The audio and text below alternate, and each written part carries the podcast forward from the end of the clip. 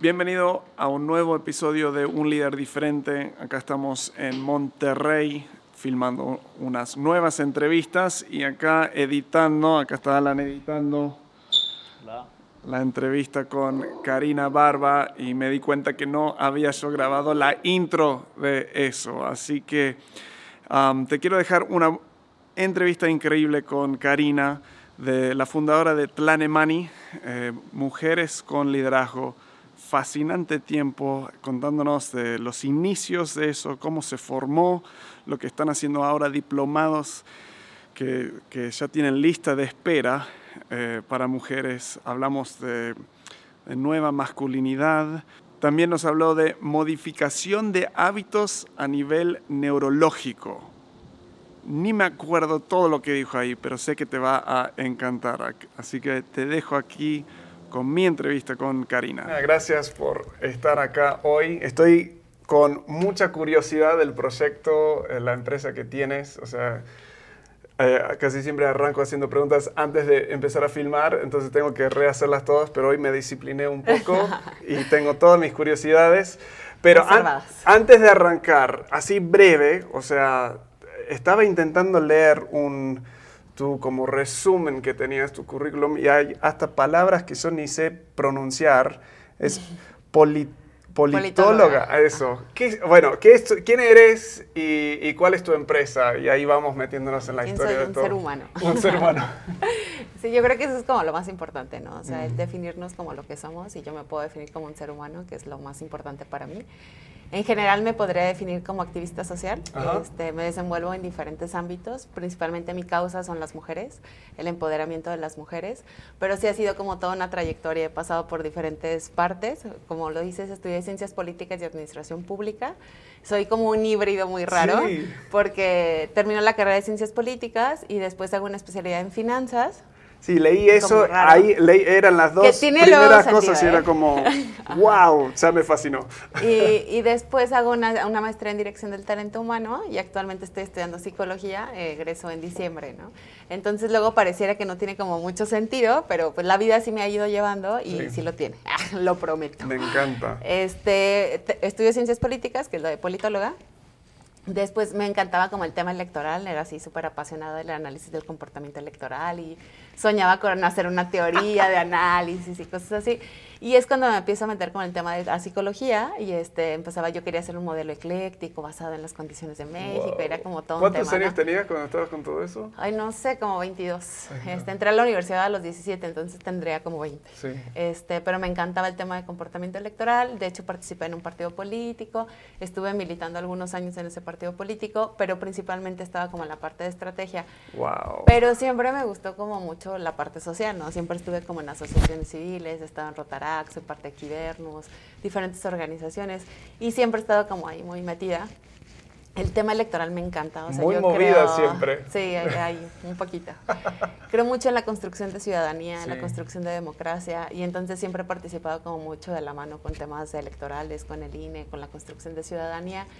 Y pues ya empecé a participar en el 2009, cofundé una asociación civil con otros amigos que se llamaba Mexicano Solidario, que se llama, y era una red, bueno, una asociación que lo que buscaba era construir una red de solidaridad orgánica, que es lo que se genera en los países de primer mundo, de manera orgánica. Claro. Entonces aquí la queríamos como forzar y la intención era como los recién egresados, generar fuentes de empleo para ellos, pero que nuestra contribución a la sociedad fuera prestar servicios profesionales. Entonces empezamos a ir a las colonias y empezamos a ofrecer servicios como asesoría jurídica, nutricional, psicológica y así.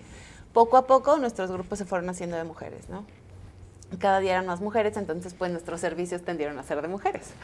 En ese tiempo no era feminista ni tenía como el tema de las mujeres, o sea, creía en la corresponsabilidad ciudadana y este tema, pero pues todos nuestros grupos eran de mujeres, ¿no? Entonces llegó un momento pues que todo era para ese lado, pero nosotros veíamos que a pesar de que nosotros íbamos con las mujeres, les tratábamos como de dar otras temáticas, no teníamos un impacto real en su calidad de vida. Las mujeres seguían viviendo en la misma calidad de vida, no tenían como un cambio real.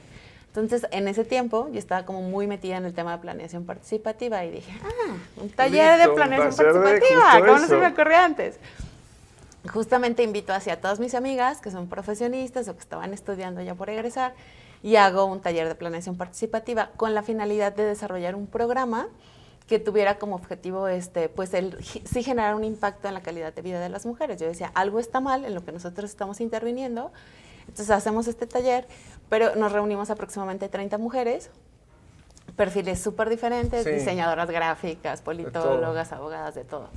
Entonces, al momento que estamos haciendo este taller, pues nos damos cuenta de que todas coincidíamos en algo, en el tema de la autoestima.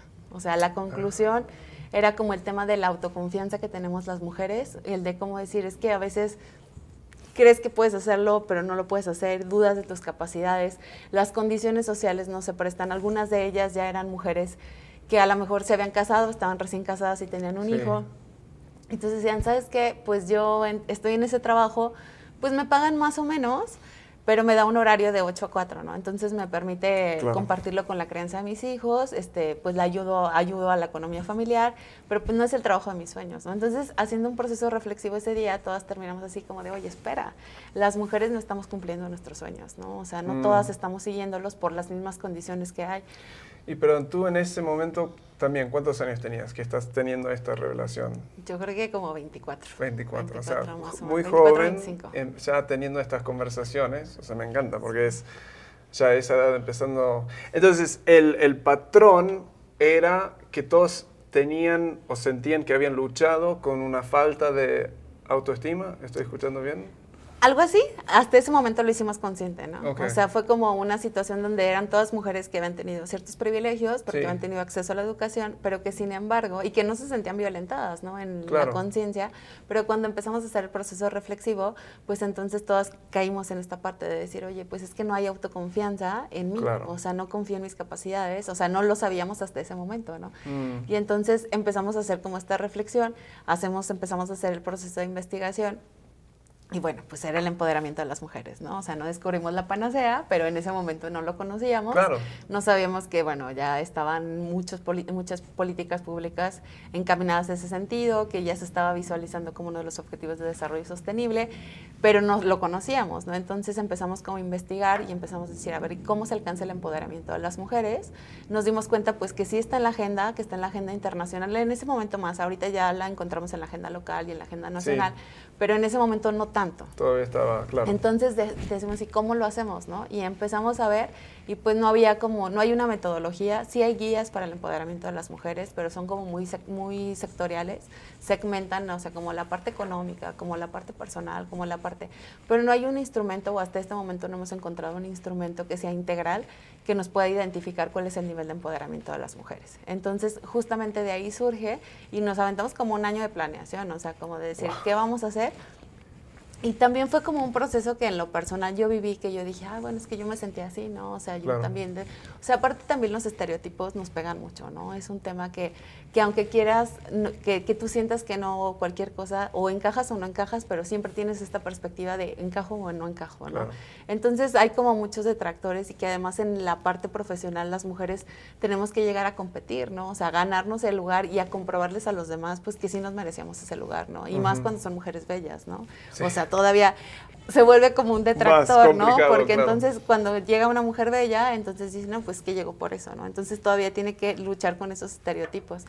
Y sobre todo, ¿sabes que Llegar a este sector, que es un sector que está invisible, o sea, que que si bien no está en un alto nivel de riesgo de violencia, este, son mujeres que son mujeres con alto potencial de liderazgo, mujeres que tuvieron acceso a la educación, que por lo menos nosotros trabajamos con mujeres que por lo menos hayan tenido educación media concluida. Casi todas nuestras sociedades son profesionistas y que es un sector de la población que como no representa un gran riesgo para el gobierno, pues entonces no lo atiende. No, no, lo atiende. Pero son mujeres que están como en el limbo, ¿no? O sea, son mujeres que ni están abajo ni están arriba, están en medio pero que tienen potencial para cambiar las cosas y que son las mujeres que si le apuestas pueden llegar a hacer los cambios, porque ellas sí pueden participar en los procesos de toma de decisiones, porque si las encaminas pueden llegar a cambiar las condiciones. Entonces, en este momento, eh, ¿arrancaste eh, Tlanemani o todavía no? O sea, ¿qué es, era conversaciones? ¿Cómo, ¿Cómo era que se estaban estructurando estas conversaciones, estas interacciones, todo este descubrimiento? ¿Qué era? De hecho fue así, fue como sea, sí, eh, suena como, así fue, así pasó. Pues sí, así literalmente así pasó. Este, fue esa reunión en la que nosotros queríamos generar un programa. Generamos ese día este, la, la plática, pero salimos todas así súper emocionadas. porque además también era la mayoría, el 80%, 70% eran chavas que son activistas, ¿no? O sea, eran mis amigas de Rotarac, eran mis amigas de Quivernos, eran, bueno, creo que en ese tiempo todavía están Quivernos, ya no me acuerdo. Pero eran como chavas activistas que de todas maneras han participado en este tipo de temas, ¿no? Entonces que todas salimos con la euforia de decir, sí, hay que hacerlo, ¿no? Entonces yo ya empecé como a encaminar los trabajos este, en ese momento otra de mis amigas, eh, Mónica Cortés, este, también se sumó con todo y empezamos a tocar puertas, ¿no? Y, o sea, y con la de decir, bueno, no sabemos exactamente, pero queremos esto, ¿no? O sea, ¿cómo lo vamos a ir haciendo? Entonces, en apoyo de una psicóloga, empezamos a desarrollar el plan de trabajo, el, el programa de estudios para ellas, empezamos a decir, a ver, así de, ¿qué necesita una mujer? Para poder alcanzar su empoderamiento, ¿no? Entonces, lo primero que una persona necesita, pues, es el autoconocimiento, ¿no? Es el reconocerse, saber quién es, a dónde va. Y ahí es cuando desarrollamos el primer, o sea, desde nuestra propuesta inicial siempre ha sido el de Mujeres Agentes de Cambio. Este, aparte nuestra asociación se llamaba Mexicano Solidario. Porque cuando nosotros hacemos esta asociación, que fue en el 2009, pues cero perspectiva de género teníamos, ¿no? Y yo, pues la verdad es que era, ah, entonces, luego ya se volvió un poco complicado llegar a hablar temas de mujeres y nosotros hizo Asociación Mexicana Solidaria. Entonces era como, ¿ah? Entonces, pero obviamente pues porque no teníamos, de hecho se llamaba al principio el programa Mexicanas Unidas, pero antes de esta parte, cuando empezamos a especializarnos en mujeres. Pero a partir de esta reunión fue como, de hecho fue como surgió ahí como la idea y la, el Tlanemani significa libre en náhuatl. Entonces nosotros decíamos, ¿y cómo se llama? Qué, libre en náhuatl. Libre, ok. Entonces nosotros decíamos, ¿qué queremos? A ver, pues que las mujeres vivan en libertad, ¿no? O sea, independientemente si ellas deciden por una decisión este, propia, ya reflexionada y consciente de ser amas de casa, pues que sean amas de casa, ¿no? O sea, porque tampoco es como, como el decidir por la otra, ¿no? O sea, cada una tiene su momento, cada una tiene su, su decisión. Y así decidimos, buscamos así libre en todos los idiomas y encontramos este y nos gustó y dijimos, ah, ah y todo el mundo nos decía, no, esto es súper difícil de pronunciar, no lo digas. O sea, yo no estaba seguro si lo estaba pronunciando bien, pero lo hice bien. Sí, Planemani. Y, y si era como, ah, entonces nos decían, cámbienlo, y nosotros no. Y el eslogan es lidera y libera. Este, que, es, que de hecho ese día salió en el taller, nunca supimos quién lo hizo, o sea, les hemos preguntado y todos, no, pues no me acuerdo. Este, y es la esencia, ¿no? O sea, que a través del liderazgo de una mujer se pueda liberar otras mujeres, ¿no? Entonces de mm. ahí surge, surge la idea. Y bueno, ahora entonces hace que 10, 10 11, 12 años que están con esto. ¿Con Tlanemani? No, Tlanemani tiene cinco, como seis años. Cinco, o seis años. seis años. Este es nuestro quinto año operando ya al exterior y duramos un año trabajando en la interior. Ah, en lo exterior también fueron a, hacerlo. O sea, el trabajo de que ya estamos operando, pues. Ah, o sea, ya con el sí, programa. Sí, sí, ahora entiendo, sí, sí. O sea, ya interviniendo a la. Ajá. Oficial. ¿Qué han sido los me imagino que muchos, pero ¿qué han sido dos o tres de los obstáculos más grandes que se han enfrentado? Yo viniendo de afuera, o sea, en Latinoamérica en general, en todo el mundo también, pero acá, en especial en México, es, es muy interesante el rol de la mujer estereotípico acá comparado de Estados Unidos, comparado de otros lados. Ah, y siento que a veces hay como obstáculos muy fuertes a cambio, y, para cambiar paradigmas de, de, esto. Pero, ¿qué han sido algunos de los más grandes ¿Con qué se han enfrentado? Fíjate que yo creo que también era como tan la, la causa, yo siempre he dicho que cuando uno tiene una causa encuentra el camino. Entonces, alguna vez me hacían esa pregunta y yo esa vez me quedé así como que dije, no, es que no hemos tenido obstáculos. no, o sea, no, no los hemos tenido. Y entonces ahí fue cuando nos dimos, me di cuenta, después cuando se acabó la entrevista, yo me quedé pensando y dije, ¿no los hemos tenido? Y entonces yo dije, más bien nosotros no lo hemos visto, ¿no? O sea, yo creo que la diferencia ha sido que nosotros hemos tocado demasiadas puertas, ¿no? O sea, fue un, un proyecto que además hemos hecho de Tlanemani un proyecto que es comunitario, es un proyecto de corresponsabilidad en donde participan más de 50 personas para la ejecución. Y yo creo que eso lo ha hecho muy fácil, ¿no? O sea, la, el que la esencia y sea como tan transparente y que sea tan genuino y que sea tan decir, bueno, no somos poseedoras de la verdad absoluta, pero queremos esto y ayúdanos, o sea, ayúdanos a hacerlo. Yo creo que algo que nos fortaleció mucho fue que todo ese primer año estuvimos trabajando con académicos, con actores sociales, con muchísimas personas de, oye, fíjate, yo tengo esta idea, ¿tú cómo ves? La retroalimentamos muchísimo y eso fue algo que nos ayudó mucho. Yo creo que si un consejo pudiera servir sería el hecho de cobijarse de la sociedad civil, ¿no? O sea, hay muchas personas que quieren ayudar en las universidades, en los centros empresariales, en todos lados. Yo creo que eso fue como una de las grandes cosas. Obviamente, pues yo creo que, yo les digo que la primera generación no teníamos lugar para hacerla, ¿no? Porque además es un programa que es una cuota de recuperación. Te, voy a pasar, solo para, para alguien que no te conoce y no sabe cómo hacen, cuando hablas del programa, y eh, es, es, tienen este como diplomado o programa que es limitado a como 50 mujeres, más o menos. Mira, nosotros trabajamos sobre tres ejes. Okay. El primero es Comunidad Tlanemani, que en el Comunidad Tlanemani hacemos talleres de 90 minutos, este, los jueves, cada 15 días de manera gratuita, que son de diferentes temas, ¿no? Que es diferente así como de desde temas fiscales, de mercadotecnia, de, de, lo que se te puede ocurrir, de todos los temas, eh, empoderamiento sexual, todo, ¿no? O sea, todo el tema que esté relacionado con las mujeres, porque queremos abarcar toda la esfera de la mujer. Y ahí lo que la idea es construir comunidad, ¿no? Entonces que mujeres se vayan aliando y se vayan sumando. Tenemos también una red de emprendedoras y empresarias que lo que hacen es como intercambiar sus bienes y servicios. Sí. En el servicio de la promo, en el tema de la promoción, de decir, ¿sabes qué?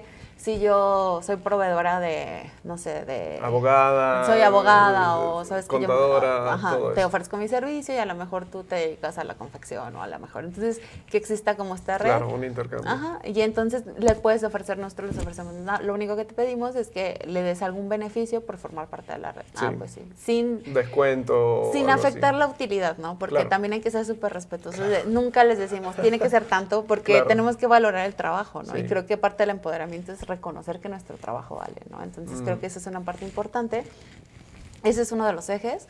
Otro de los ejes es el de nuevas masculinidades, porque también creemos que, que los hombres también eh, forman parte de la construcción de una sociedad equitativa, ¿no? Es mm. importante la participación de los hombres. Y yo les digo muchas veces, o sea, bueno, no me voy a... Quiero volver a eso, entonces vamos a volver a porque lo había visto en tu sitio nuevas, nuevas masculinidades, este, que es esa parte, y el tercero, que es el Mujeres Agentes de Cambio, que es nuestro programa principal y nuestro programa de esencia. Nosotros no somos una organización que pretendamos llegar a un millón de mujeres al año, no.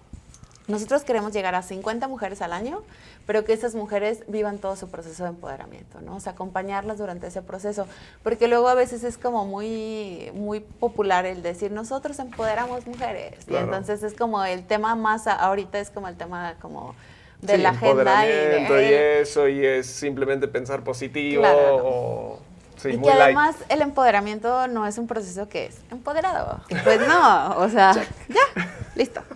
O sea, ni tú puedes empoderar a alguien, ni alguien se empodera en dos días, ¿no? o sea, para empezar es un proceso que viene de adentro hacia afuera y que es un proceso que lo único que tú puedes hacer es generar las condiciones para que ellas vivan el proceso y acompañarlas en su proceso, ¿no? O sea, y que además es un proceso que despierta, ¿no? Porque yo creo que nosotros somos seres humanos en evolución y que jamás, jamás vamos a terminar de... No vamos a ser como una obra terminada, ¿no? Yo creo que hasta el día de nuestra muerte es el día que nos terminamos de construir. Totalmente. Y entonces surge Mujeres Agentes de Cambio, que es un programa que lo que busca es identificar mujeres con alto potencial de liderazgo. No quiere decir que hacen líderes, que sea un potencial, que tengan una causa, que tengan ganas de cambiar su entorno, que tengan ganas de transformar primero su vida, porque es bien importante vernos nosotros para después ver a los de afuera. ¿no? Mm. Entonces, nosotros tratamos de identificar estas 50 mujeres, cada año lanzamos una convocatoria hacemos una selección con base en una carta de exposición de motivos que ya hacen se seleccionan 50 mujeres. Estas 50 mujeres viven un proceso de formación de un año. En los primeros seis meses, que son 22 sesiones, este, divididas son los sábados de 8 de la mañana a 1 de la tarde, que realmente es un esfuerzo impresionante y, que, y que pues las mujeres que están comprometidas con su crecimiento pues lo logran, ¿no? Pero es un, es un proceso que yo les digo es la mejor inversión que puedes hacer porque son estas sesiones, este diplomado que es de habilidades psicosociales, es un diplomado en donde las mujeres se conocen y se reconocen. O sea, las primeras sesiones, el primer módulo de, de este, de este diplomado es puro autoconocimiento, autorreconocimiento. Sí, viendo. ¿Quién eres? ¿Cuáles son tus emociones? Porque a veces no sabemos identificar nuestras emociones, qué es lo que a mi Karina me mueve, qué es lo que no me mueve, cómo reacciono ante ciertos estímulos, por qué reacciono y sobre todo también cómo puedo cambiarlos, ¿no? Tenemos un temario muy interesante, un tema en particular, que es modificación de hábitos a nivel neurológico. Es, para, para, para. es que lo dijiste muy rápido. Modificación de hábitos a nivel neurológico. Ok, ¿cómo ¿Qué es eso? es como nosotros como seres humanos vamos modificando nuestras conductas, pero el, tope, o sea, es la creencia. Cuando yo logro modificar mi creencia, entonces estoy modificando realmente mi vida, porque luego vamos como a estos cursos que entonces sales aquí, yo puedo, pero pues sales y a los tres meses estás en el hoyo otra vez. Entonces la intención es que primero te conozcas, sepas quién eres, qué es lo que quieres, haces un plan de vida, haces tu sueñómetro, qué quiero, cuáles son mis fortalezas, cuáles son mis debilidades, en qué quiero trabajar. Y a lo mejor esas son mis debilidades, pero me siguen haciendo funcionar y entonces a lo mejor no necesito trabajar en eso y necesito trabajar más en fortalecer. Y entonces el cambio de esta, esta sesión es muy interesante porque entonces te va enseñando cómo hay diferentes cambios. Yo puedo empezar a cambiar y decir, a ver, Karina, no, no cuido mi cuerpo, ¿no? Entonces, ¿qué es lo primero que tengo que hacer? No, bueno, pues entonces empiezo a cambiar primero los hábitos. Entonces empiezo a cambiar mis hábitos, empiezo a hacerme una rutina, empiezo a hacer... Y esto va a ir evolucionando conforme yo lo vaya adaptando a mí hasta que llegue un momento en donde yo ya no cuide mis hábitos porque tengo una rutina, ¿no? Hasta que sea una creencia mía, que entonces yo cuido mi cuerpo porque me amo, ¿no? Y porque lo respeto. Y entonces a lo mejor no voy a tomar coca porque amo mi cuerpo, ¿no? O sea, pero que se... Y esto es por poner un ejemplo, ¿no? O sea, yo sí tomo coca, ¿no? o sea, no van a decir, ay, no toma coca, ¿no? Sí van a decir, ¿eh? Eventualmente. Pero, o sea, por poner un ejemplo, ¿no? O sea, pero que esto vaya haciendo como un verdadero cambio hasta que llegue a tu nivel de creencias y que finalmente forme parte de lo que tú mm. eres sin que sea solamente un hábito que forme parte de una rutina, ¿no? Que, que llegue a esta modificación. Después viene una parte de, la, de, la, de, identificar los roles de las mujeres en la sociedad, que ellas empiecen también a, a, reflexionar, porque algo que pasa muy interesante es que las mujeres de este perfil no perciben tanto la violencia de género, ni la desigualdad, porque entonces dicen, oye, espérame, pero pues en mi casa no me golpeaban, en mi casa no esto, yo tuve, yo pude ir a la universidad, o sea, pues, no, ¿cuál desigualdad, no? Y es triste porque estas son las mujeres que han sido el resultado de la lucha feminista, ¿no? Son las mujeres que hoy podemos pisar una universidad gracias a que a otra, otras tantas dieron la vida. Entonces es bien importante que generemos conciencia, ¿no? O sea, que si te quieres asumir como feminista o no, es muy tu libertad, pero que generes conciencia qué es el feminismo, porque creo que es, una, que es, que es un movimiento que está muy mal entendido sí, porque se, entiende como, como en, extremos siempre. Lo confunden mucho con el embrismo. El embrismo es, son aquellas mujeres que sienten una relación de superioridad con referencia a los hombres. Y el feminismo es un movimiento que busca la reivindicación. ¿Puedes decir eso una vez más? el embrismo. Ah, la parte anterior, sí. El embrismo es, son las mujeres que sienten una relación de superioridad que se sienten en relación de superioridad con los hombres. Ok, en vez de, o sea, vienen de acá, todos siempre venían acá abajo y lo que hacen es suben arriba. Que finalmente es una forma de violentar, ¿no? O sea, que no es una violencia estructural porque no está aceptada por la sociedad, ¿no? O sea, mm. que hace violenta a la mujer, como, como persona, no como género, ¿no? Pero sí es importante que luego hay muchas mujeres que dicen, oye, es que yo estoy de acuerdo con los derechos de las mujeres, pero no con el feminismo. Y entonces es importante llevarlo así, porque yo era una de ellas, ¿no? Yo les digo que yo me, costó dos años de aventarme, yo escuchaba unas sociólogas que hablaban del feminismo y yo decía, pero ¿de qué hablan? Y entonces cuando yo empezó como a reflexionar la postura, digo, oye, pues sí, ¿no? O sea, ser feminista implica que crees que las mujeres y los hombres tenemos la misma capacidad intelectual, sí. Ser feminista crees que las mujeres tienen derecho sobre su cuerpo, sí. Ser feminista es que las mujeres tenemos derecho a la propiedad, sí. Que las mujeres podemos, tenemos derecho a acceder a una universidad, sí. Que las mujeres podemos votar, sí. Entonces ya, entonces soy feminista, entonces, Más, personas deberían ser feministas. Ajá, entonces sí es bien importante, pero que las mujeres solas lo reflexionen, ¿no? O sea, decirle, oye, mira, espérate, pues es que tu abuelita cuando nació no tenía derecho a votar, ¿no? O sea, o sea, valora. porque los paradigmas acá, las o los paradigmas. ¿Alguien me, ¿Qué es? ¿Las paradigmas? Los paradigmas. Los paradigmas. Esto lo dejamos porque esto es, es Walt Clay aprendiendo español.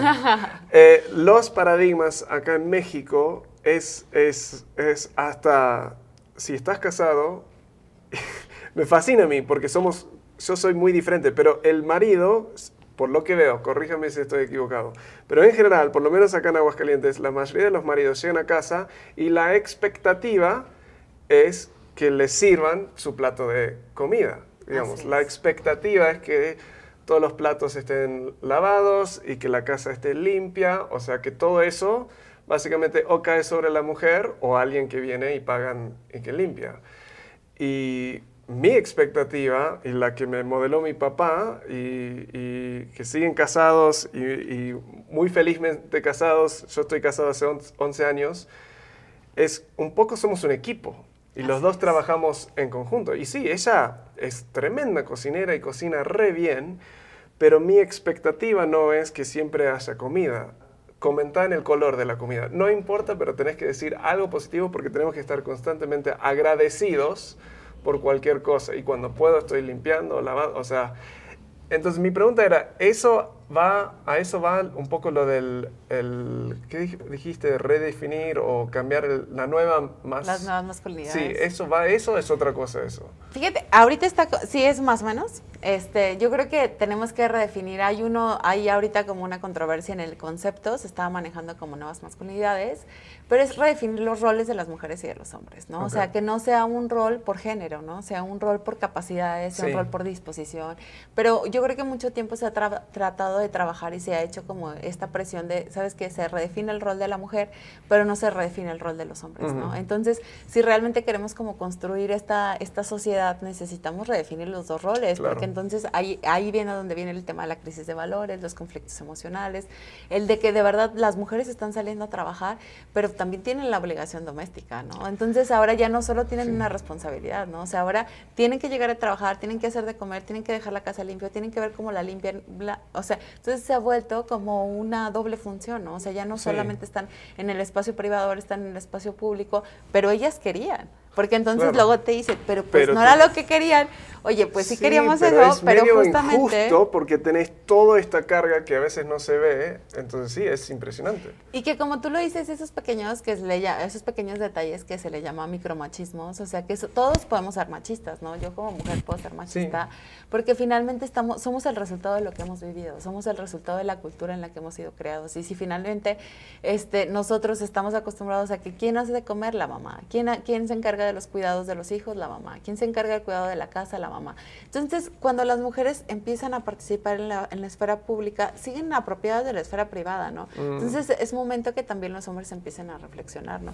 Y yo creo que no es una violencia estructural, pero sí hay, hay cierto grado de violencia y también hay mucho trabajo que hacer con los hombres principalmente, porque ¿cómo esperas que una persona no sea violenta si nunca se le ha educado emocionalmente, ¿no? O sea, si a los hombres también no se les tiene permitido llorar, no se les tiene permitido expresar sus emociones, entonces, ¿cómo sabes expresarte si, si, nadie te enseñó, ¿no? Y si entonces no sabes el diálogo, no sabes que, que por supuesto que también como hombre te derrumbas y que como hombre vas a tener diferentes emociones, entonces es bien importante trabajar también con los hombres, ¿no? Yo creo que es pieza fundamental porque para empezar son los agresores y forman parte de la sociedad, ¿no? Entonces sí, hace falta voltear a ver a los, a los hombres como una actividad, ni siquiera yo creo que preventiva, yo creo que es una actividad correctiva, pero yo creo que si queremos generar cambios desde la crianza de los pequeños, ¿no? O sea, empezar a, ver diferentes formas de, de, ver la vida, ¿no? Que pudiera ser como lo, tú lo dices, ¿no? O sea, somos un equipo, no es tu responsabilidad, es nuestra responsabilidad, porque aquí todavía ya estamos como en la de los hombres ya ayudan en la casa, ¿no?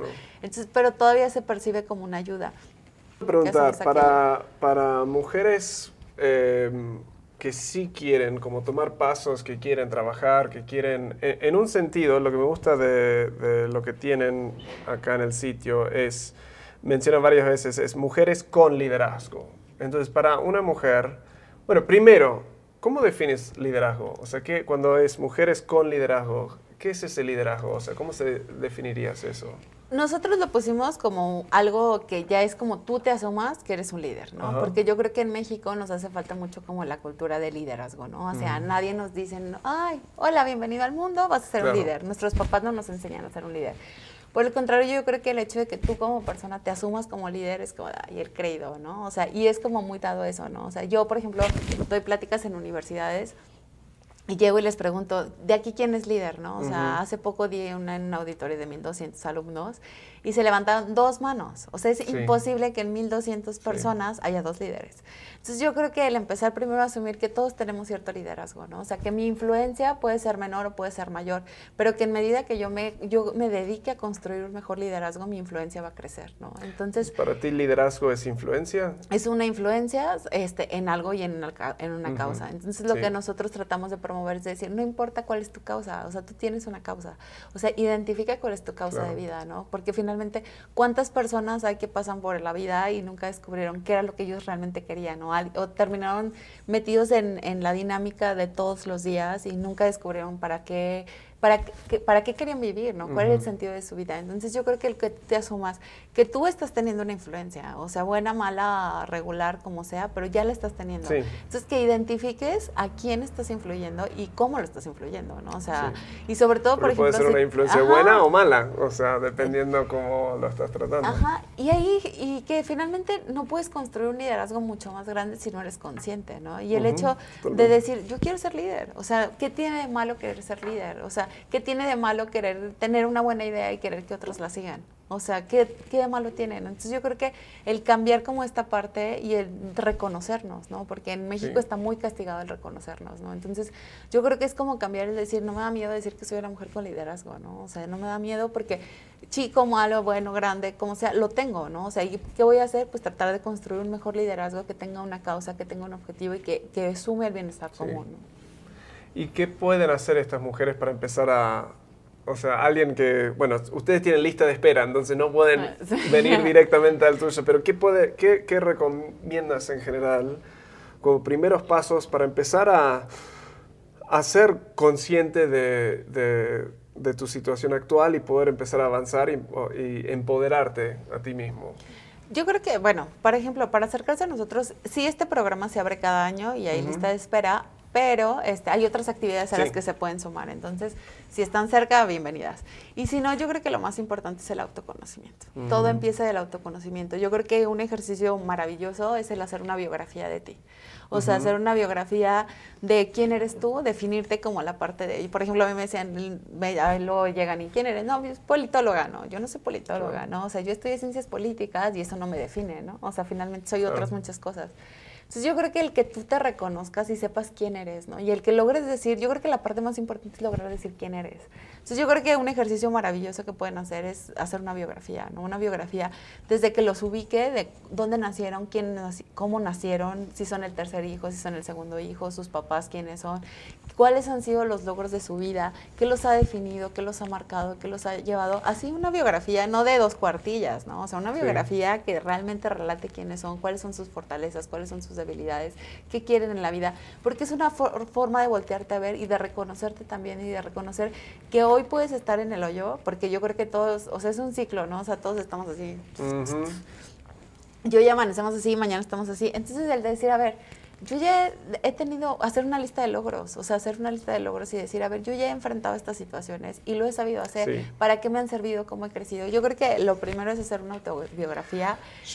a mí me gusta eso porque eh, a mí me ha ayudado mucho, hemos hecho, no a nivel de un líder diferente, pero con mi esposa en otros momentos hemos hecho un timeline de nuestras vidas. Entonces, hasta agarramos una cartulina enorme y ponemos cualquier persona, evento, circunstancia, todos los positivos los ponemos en un color verde, en uno de estos sticky notes y los vamos poniendo. Y eventos negativos, o sea, circunstancias, personas en nuestra vida que nos tiraron abajo y vamos poniendo y hasta lo vamos organizando todo. Es todo un proceso de varias horas que lo vas haciendo y hasta poniendo etapas en tu vida. Una etapa puede ser de uno a seis años o a veces hay momentos difíciles que marcan un cambio de etapa entonces vas organizando tu vida por medio de etapas y simplemente reflexionando sobre cada cosa y es, más allá de si lo escribes, si haces eso, si haces otra cosa, el hecho de frenar y reflexionar un poco sobre ti mismo también, ok, en base a eso, ¿cuáles son mis, mis fortalezas? ¿Cuáles son mis debilidades? ¿Quién han sido las personas? Ah, y entró esta persona en mi vida y me tiró para abajo, o entró esta persona y me tiró para arriba. Entonces empezar a observar y reflexionar y luego voltear, voltear hacia adelante, es decir, ok, ¿qué quiero en cuatro años? ¿Qué quiero en diez años? Me fascina, o sea, es muy práctico como y funcional, ¿eh? o sea, de verdad el hecho de lo que tú dices, el proyectar también qué es lo que tú quieres. O sea, yo creo que todos tenemos como, ah, yo quisiera esto, pero se va en sueños y nunca lo haces meta, ¿no? Yo creo que algo importante también es el hacer el sueño metro, que el sueño metro es esta parte de dibujar lo que tú quieres, lo puedes hacer en computadora y luego imprimirlo. Sí es importante que lo materialices, porque pareciera así como de, ay, pero para qué, de verdad es importante porque te hace una visión, pero también tengas un plan, ¿no? O sea, decir, ¿sabes qué? Yo quiero comprar una casa o quiero poner una empresa, ¿cómo voy a empezar a hacer esa empresa? ¿Cuándo la voy a empezar a hacer? O sea, ¿qué tengo que hacer? A lo mejor necesito un millón de pesos, ¿no? O lo que sea. ¿Cómo puedo empezar hoy, no? Entonces yo creo que es bien importante que tú sepas que, cuál es tu causa en la vida. Yo creo que lo más importante es o sea, sentarte y de verdad, o sea, a lo mejor te va a llevar seis meses, ¿no? O sea, de, o 100 horas o tres años. El saber cuál es tu causa, qué es lo que a ti como ser humano te mueve y te hace vibrar. Y arranca con uno, o sea, arranca con tu hipótesis de tu causa, porque a veces eh, noto que hay jóvenes que dicen, bueno, no sé qué es, entonces no hacen nada. Entonces, si pensás que es esto, arranca por ahí. Y luego... La vida te va a llevar. Te va a llevar. O sea, yo antes, hace 10 años atrás, pensaba que era una cosa, después era marketing, después era esto, después... Y ahora es como, es esto. O sea, y, con edad, con tiempo, y todas las experiencias te van formando y dando muchas más oportunidades también. Em, cuando haces un sueño, el, cuando proyectas sueños, logros, lo que crees en la vida, yo lo hago, y no sé si lo haces parecido, eh, siempre digo, pensar en cinco años adelante. O sea, que un amigo, estás en un aeropuerto y un amigo, una amiga viene que no has visto en muchos años y te dice, wow, Walt, ¿cómo estás? ¿Qué, qué hay de tu vida? Contame. Y tu respuesta es increíble, no podría estar mejor. Entonces freno y digo, ¿qué tendría que ser cierto? ¿Qué tendría que ser real en tu vida en ese momento para que realmente eso sea cierto?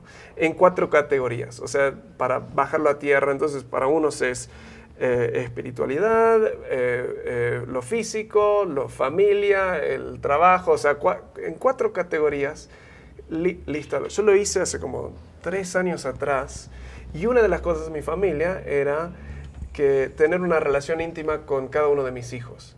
Me di cuenta que ya ahí en ese momento tenía que empezar a hacer algo, porque la vida se vuelve más complicado, entonces empecé a salir, la más grande tenía creo que tres años, y empezamos a salir cada semana, o sea, en una cita romántico especial con cada uno de mis hijos y lo hemos hecho tres años, cada sábado salgo con ellos, pero eso empezó porque me di cuenta, o sea, si en cinco años necesito eso, como dices, si quiero un millón de pesos en, en cinco años, ¿qué tengo que hacer hoy para que sea real?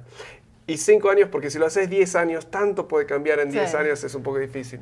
¿Ustedes hacen algo así o cómo, cómo hacen para ayudar a personas? Sí, lo hacemos en ese sentido, justamente nosotros primero planteamos en un año, en un año que es ah, lo de 1, 5 y 10 años, ¿no? O sea, pero nosotros lo planteamos a un año que es donde podemos ver cómo cambias, qué sí puedes lograr y como tú lo dices, bien importante, o sea, qué sí puedes alcanzar, ¿no? O sea, a lo mejor yo puedo tener planes, por ejemplo, haces también tu plan de vida y en el plan de vida dices, bueno, a cinco años qué es lo que quiero y qué tendría que estar haciendo, pero lo bien importante es que tus metas sean a un año, o sea, que si no, no la... plan de acción tiene que ser que de verdad, o sea, parece como magia, pero de verdad todo aquello que nosotros planeamos, enfocamos nuestras, nuestras intenciones y cuando sabemos por, a dónde vamos, encontramos las veredas, ¿no? O sea, porque a veces hay oportunidades que dejas ir porque no sabes a dónde vas, no sabes qué es lo que quieres. Y entonces cuando tú ya tienes muy claro lo que tú quieres, empiezas a ver las opciones. Entonces yo creo que una, una opción muy buena es como, como tú lo planteas.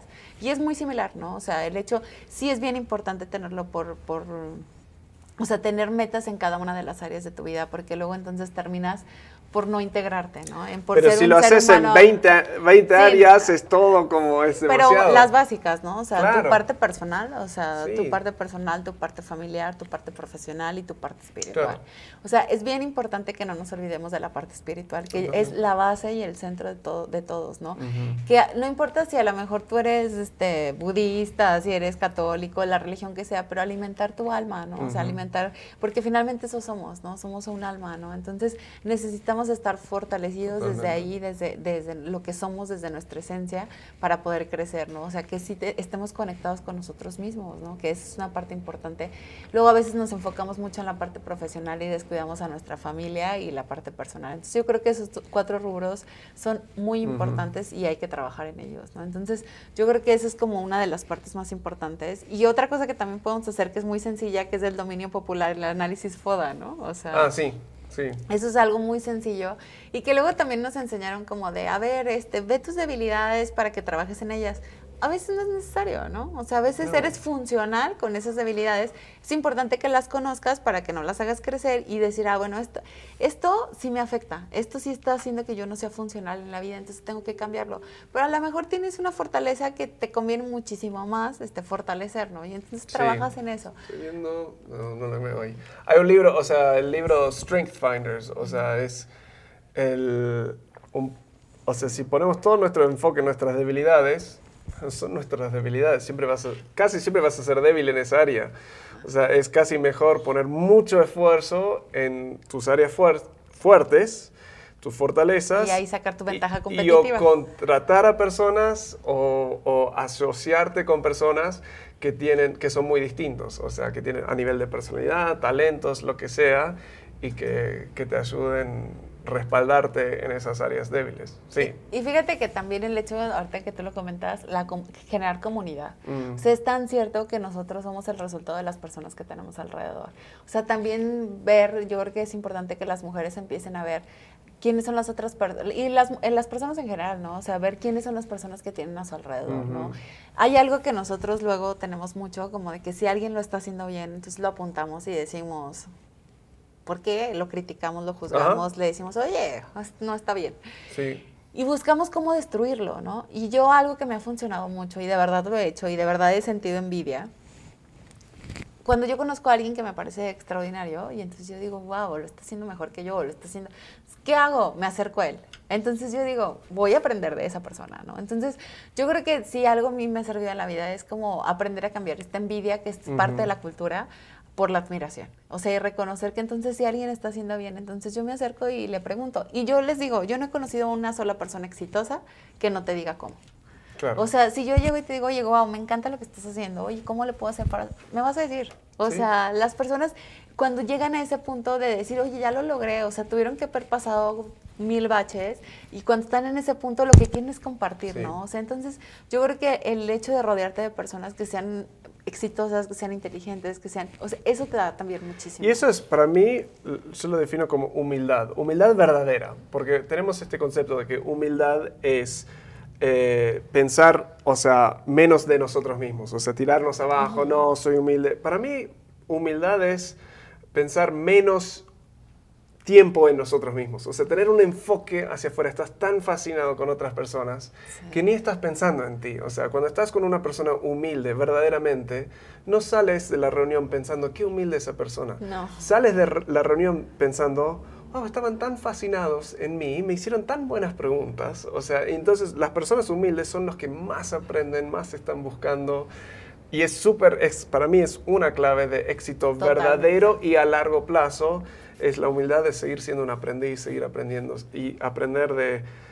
Arranco los talleres que hacemos de liderazgo diciendo, no me consideren como, yo no me considero y no me deberían considerar como un, un experto en liderazgo, porque creo que no hay expertos en liderazgo.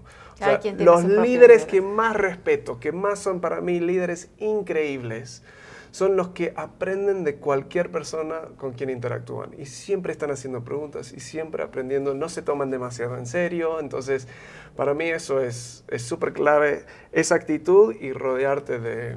Fíjate que alguna vez leí, no sé en dónde, que decía que todos tenemos algo que aprender de otra persona. Dice, siempre, todas las personas siempre van a ser mejor que tú en algo. Entonces enfócate en eso.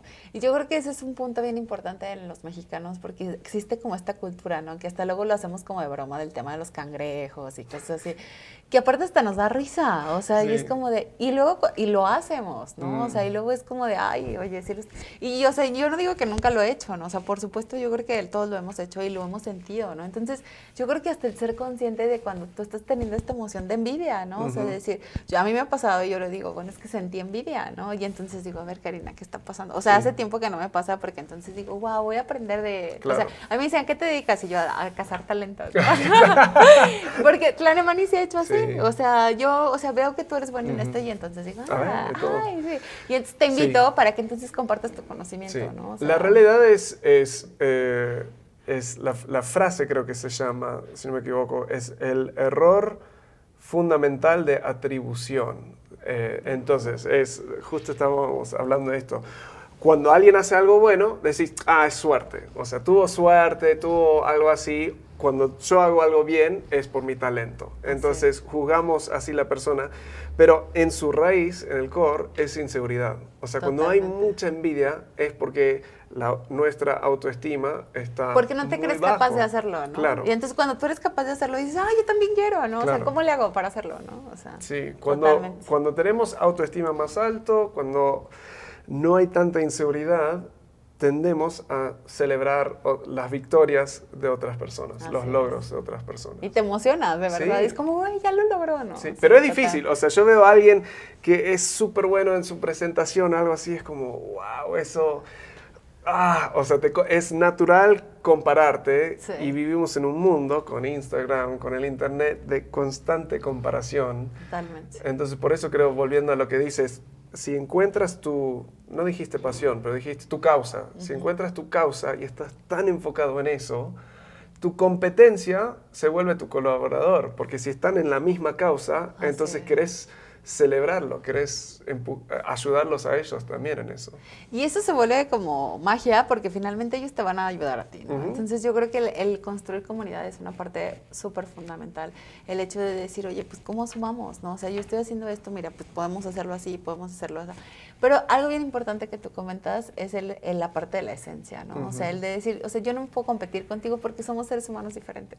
Y entonces cuando tú logras reconocerte y, y, amarte, ¿no? O sea, amarte como eres, o sea, ahí es cuando dices, pues que yo no puedo competir, ¿no? O sea, porque finalmente lo que yo soy nunca vas a ser tú, ni yo voy a hacer lo que tú vas a hacer. Entonces yo creo que esta parte de la aceptación y cuando tú logras abrazarte y quererte como eres, yo creo que ahí es cuando empieza la magia, ¿no? Yo creo que es cuando logras, o sea, que es súper difícil, ¿no? Y que todos los días estás luchando con esta, con esta parte de, competir y porque aparte está en nuestro chip, ¿no? Porque entonces quién es la más bonita, quién es la más flaca, quién es la más no sé qué, o quién es el más inteligente.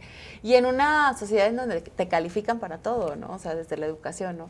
Entonces sí es bien importante como, como encontrarte, pero yo creo que, que ahí está el trabajo, ¿no? Y yo creo que es un trabajo que nunca termina. O sea, el, el tema del autoconocimiento. Entonces yo apostaría totalmente totalmente el autoconocimiento, psicólogos, por favor vayan a terapia. Yo creo que también, o sea, no tenemos una cultura, ¿no? O sea, no tenemos esta cultura de, o sea, yo soy súper fan de los psicólogos, o sea, yo van cinco terapias que tomo, o sea, cuando digo cinco terapias, cinco ciclos que he ido a psicólogos. Y entonces, y no es porque vaya y diga, ay, me está, no, o sea, porque de verdad nuestro cerebro necesita atención, necesita cuidado, necesita un espacio para nosotros. Y el psicólogo no nos va a decir qué hacer, ni va a resolver, o sea, nos va a dar un espacio en el que nosotros, nos pueda, no, pueda acompañarnos a reconocernos, Entonces, de verdad que vayan a un psicólogo. Y yo creo que también el, el socializar las enfermedades mentales, que es bienestar emocional que todos tenemos arañas en la cabeza, o sea, y que no nos dé miedo decirlo y que no nos dé miedo platicarlo y que todas personas estamos susceptibles a sufrir una depresión, pero no sabemos qué es una depresión, ¿no? o sea, porque entonces nadie habla de eso, porque entonces tengo que estar feliz todo el tiempo, ¿no? Entonces, si estoy triste, entonces soy un fracasado, pero, o sea, tú no sabes que hay circunstancias, momentos que te pueden llevar a esa situación. Entonces, yo creo que estar bien pendientes de nuestro bienestar emocional, que no le tengamos miedo a los psicólogos, que busquemos cómo podemos crecer como seres humanos, porque a medida que vamos creciendo como seres humanos, nos vamos creciendo en lo demás. Los argentinos no le tienen miedo a los psicólogos. Casi, no me acuerdo, pero creo que estadísticamente más argentinos van a... Hay más psicólogos por persona en Buenos Aires que en casi cualquier otro lado del mundo. Pues yo creo que van sí. Todos, Les está funcionando. no sé. El autoestima no es lo de ellos. ¿no? el problema de autoestima no es de ellos. Decían que cómo se suicidó un argentino. Ah, lo escuché en, lo vi del Papa. Se sube hasta arriba del suelo. Se Ay, mis amigos argentinos, los quiero a todos. Um, Ok, dos preguntitas para ir terminando, porque ya se nos fue volando el tiempo. para los hombres, o sea, eh, y vamos bien enfocados, para maridos en especial, que tienen una mujer, o sea, que tiene, que tiene ganas ah, de también de emprender, de, de, salir, de hacer más, ¿cómo pueden apoyar a sus esposas? Pues yo creo que acompañándolas, o sea, acompañándolas primero el hecho de que sean bien conscientes en la distribución de las actividades y en los cuidados del hogar y de los hijos, ¿no? Yo creo que es muy importante que asuman la responsabilidad y que también ellos entiendan que las mujeres además tienen que enfrentarse a una realidad externa, ¿no? Un espacio público en donde está conquistado todavía por los hombres y no porque ellos quieran, ¿no? O sea, finalmente es una condición que ya está y que tenemos que, que visibilizar, pero que es un poco más complejo adaptarnos. Entonces, sí es bien importante el, el acompañamiento de los hombres. Y de verdad, de verdad que los hombres sepan que sin ustedes no vamos a poder construir una sociedad equitativa. Los necesitamos para construir una sociedad equitativa. Y eso es bien importante. Los hombres no son el enemigo, son los aliados. Y si nosotros no hacemos que los hombres se sumen a esta causa, que yo creo que cada día los hombres van viendo y van diciendo, oye, esto no está tan padre, oye, no me había dado cuenta que te pasaba esto. Y entonces también cuando nosotros vayamos compartiendo las historias a los hombres, de decirle, oye, ya te diste cuenta de esto entonces ellos se quedan así como de, ay, sí es cierto, no me había dado cuenta. yo creo que el, ser más empático, el de decir cómo te apoyo, ¿no? O sea, el hecho de decir cómo te acompaño en este proceso, ¿no? O sea, que también es bien cierto que hay muchas otras estructuras que hay que cambiar, pero sí es, o sea, sí el éxito de una mujer siempre eh, necesita, cualquier persona necesita un respaldo, o sea, necesita tener una red de apoyo, ¿no? Y lo vemos, ¿no? Las mujeres exitosas o renuncian a su parte familiar, o tienen un muy buen marido, ¿no? Un buen marido, y no lo digo porque haga, o sea, no, porque luego dicen, ay, bueno, pues es que le toca. Pues sí, pero es un, o sea, sí le toca, pero es un ser humano que es consciente. Y es un ser humano que ha decidido acompañarla de una manera y por eso ella pudo muchas veces. Y por eso ella pudo, ¿no? O sea, entonces yo creo que, que el, y yo lo he visto, o sea, todas las mujeres que logran el éxito y que tienen una vida familiar es porque está el, apoyo del esposo. Y nosotros los vemos, o sea, de verdad fue maravilloso la escena, el, sábado, el viernes fue la graduación, y entonces nos tomamos la foto de las, de las graduadas, este, y entonces del otro lado tomando la foto era puros hombres. Mira, se me pone la piel chinita, ¿no? Eran puros hombres tomando la foto.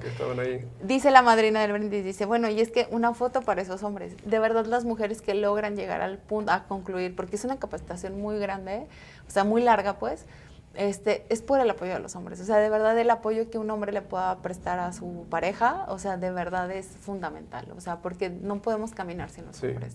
Entonces, el, el, que sean empáticos y que, y que pues sepan que son pieza fundamental, ¿no? Y que traten como de escuchar, ¿no? O sea, a veces nuestra estructura ya está tan, o sea, ya la violencia está tan naturalizada y la desigualdad está tan naturalizada que a veces es complejo pero si uno se esfuerza y si uno dice, a ver, quiero entender tu postura, ¿no? O sea, yo creo que el diálogo es lo más importante. O simplemente como primer paso escuchar, o sea, escuchar, escuchar hacer preguntas. So, uno de los consejos que doy a, maridos a veces es, a ver, uno, no es tu responsabilidad solucionar todos los problemas de tu esposa, de, de tu eso, es tu responsabilidad y honestamente privilegio escuchar y empatizar. Ahora, ¿qué quiere decir con empatizar? Empatizar con las emociones, aun si no estás a veces de acuerdo con las emociones. Somos personas distintas. Entonces, yo escucho y a veces no entiendo por qué está, por alguna situación le frustró, se enojó, pero puedo empatizar con eso porque sé lo que se siente estar enojado, o frustrado. Entonces, wow, qué difícil suena eso. Wow, lo siento mucho. En vez de, bueno, ¿probaste esto? Bueno, ¿y le dijiste eso? O sea, hay momentos para hacer eso, pero todo ser humano, mujeres o hombres, necesitan ser escuchados y esa empatía de conectar. Yo les digo que nadie se resiste al buen trato. Claro. O sea, yo creo que mientras nosotros estemos abiertos y justamente lo que tú dices, yo creo que eso es maravilloso, ¿no? O sea, el hecho de, de verdad querer escuchar al otro, ¿no? Porque a veces no lo podemos entender y por más que nos esforzamos no entendemos la postura, pero yo creo que cuando existe esta disposición y esta apertura, por lo menos logras como empatizar con las emociones, como tú lo dices. Sí, muchas veces, o sea, lo digo a los hombres, a veces es para toda persona, pero creo que los hombres a veces tienen más dificultad justamente en empatizar, o sea, en cosas. Entonces, les digo, mira, literalmente, probar, la próxima vez que tu señora te está hablando, o sea, de algo que está expresando alguna emoción más allá, o sea, deja de, hasta por ahora, deja de intentar entenderlo. Simplemente decir, wow, lo siento, eso suena muy difícil ese es tu primer paso. Y muchos vuelven y dicen, son como palabras mágicas. O sea, y la, la, esposa viene y me dice, wow, gracias, cambiaste, o sea, la dinámica de, de, nuestro matrimonio. Ahora, si lo querés llevar al próximo nivel es, lo que te estoy escuchando decir es, y decirle casi lo mismo, o sea, reflexionar. Y esto es para ambas, o sea, para y, Me gusta. y ahí ah, muchas veces, no, no te estoy diciendo eso. Ok, entonces intenta de nuevo, porque no, no, la falta de, de, pensamos, el, el, error número uno de comunicación, o de la falta, lo que causa falta de comunicación es pensar que lo hemos comunicado bien y no se entendió del otro lado. Y a veces, por personalidad, por género, por lo que sea, estamos hablando en dos idiomas distintos. Y muchas de las peleas, o sea, aún en mi casa, a veces nos estamos peleando y de repente nos damos cuenta, Ahora, estamos de acuerdo. Sí, pero yo te lo entendí otra cosa. Sí, pero media hora ahorrada hubiera, si, si hubiera simplemente chequeado lo que yo escuché que dijiste, es esto. Y, y la otra persona haciendo lo mismo. Eso es Me gusta. primer paso. Ok, si alguien quiere más, eh, conocer más de ustedes, es, eh, vamos a incluir los links también en las descripciones de esto, pero es lanemani.com.mx, Así ¿correcto? es. En redes, ¿cómo están? ¿Están? Como Tlanemani, este, Diagonal Líderes en, en Facebook y en Instagram también como tlanemani.ac. Buenísimo. Entonces, hay lista de espera, pero también tienen Actividades que actividades, eventos, un montón de cosas ahí. Así es. Entonces, la mejor forma de estar en contacto es el sitio web y algún red Y en especial En que Facebook están. usamos mucho Facebook. Mucho Facebook. Ajá. Ok. Muchísimas gracias por estar. Quiero seguir hablando, pero tenemos que tenerte de nuevo otro día para seguir hablando de Muchas estos temas. Gracias. Bueno, espero que te haya gustado esa entrevista. Si eres emprendedor o emprendedora y quieres más herramientas, de a poco estamos sacando cada vez más. Puedes encontrar todo lo que estamos sacando en unemprendedordiferente.com. Ahí en unemprendedordiferente.com, cada vez que estamos creando herramientas nuevas, vamos a ponerlos ahí. Por ahora tenemos uno que es muy útil, es eh, un plan de negocio en una hoja, una plantilla que puedes ir rellenando con instrucciones de cómo captar todos los elementos esenciales de tu negocio en una sola hoja. Ahí lo puedes encontrar en unemprendedordiferente.com. Nos vemos en la próxima.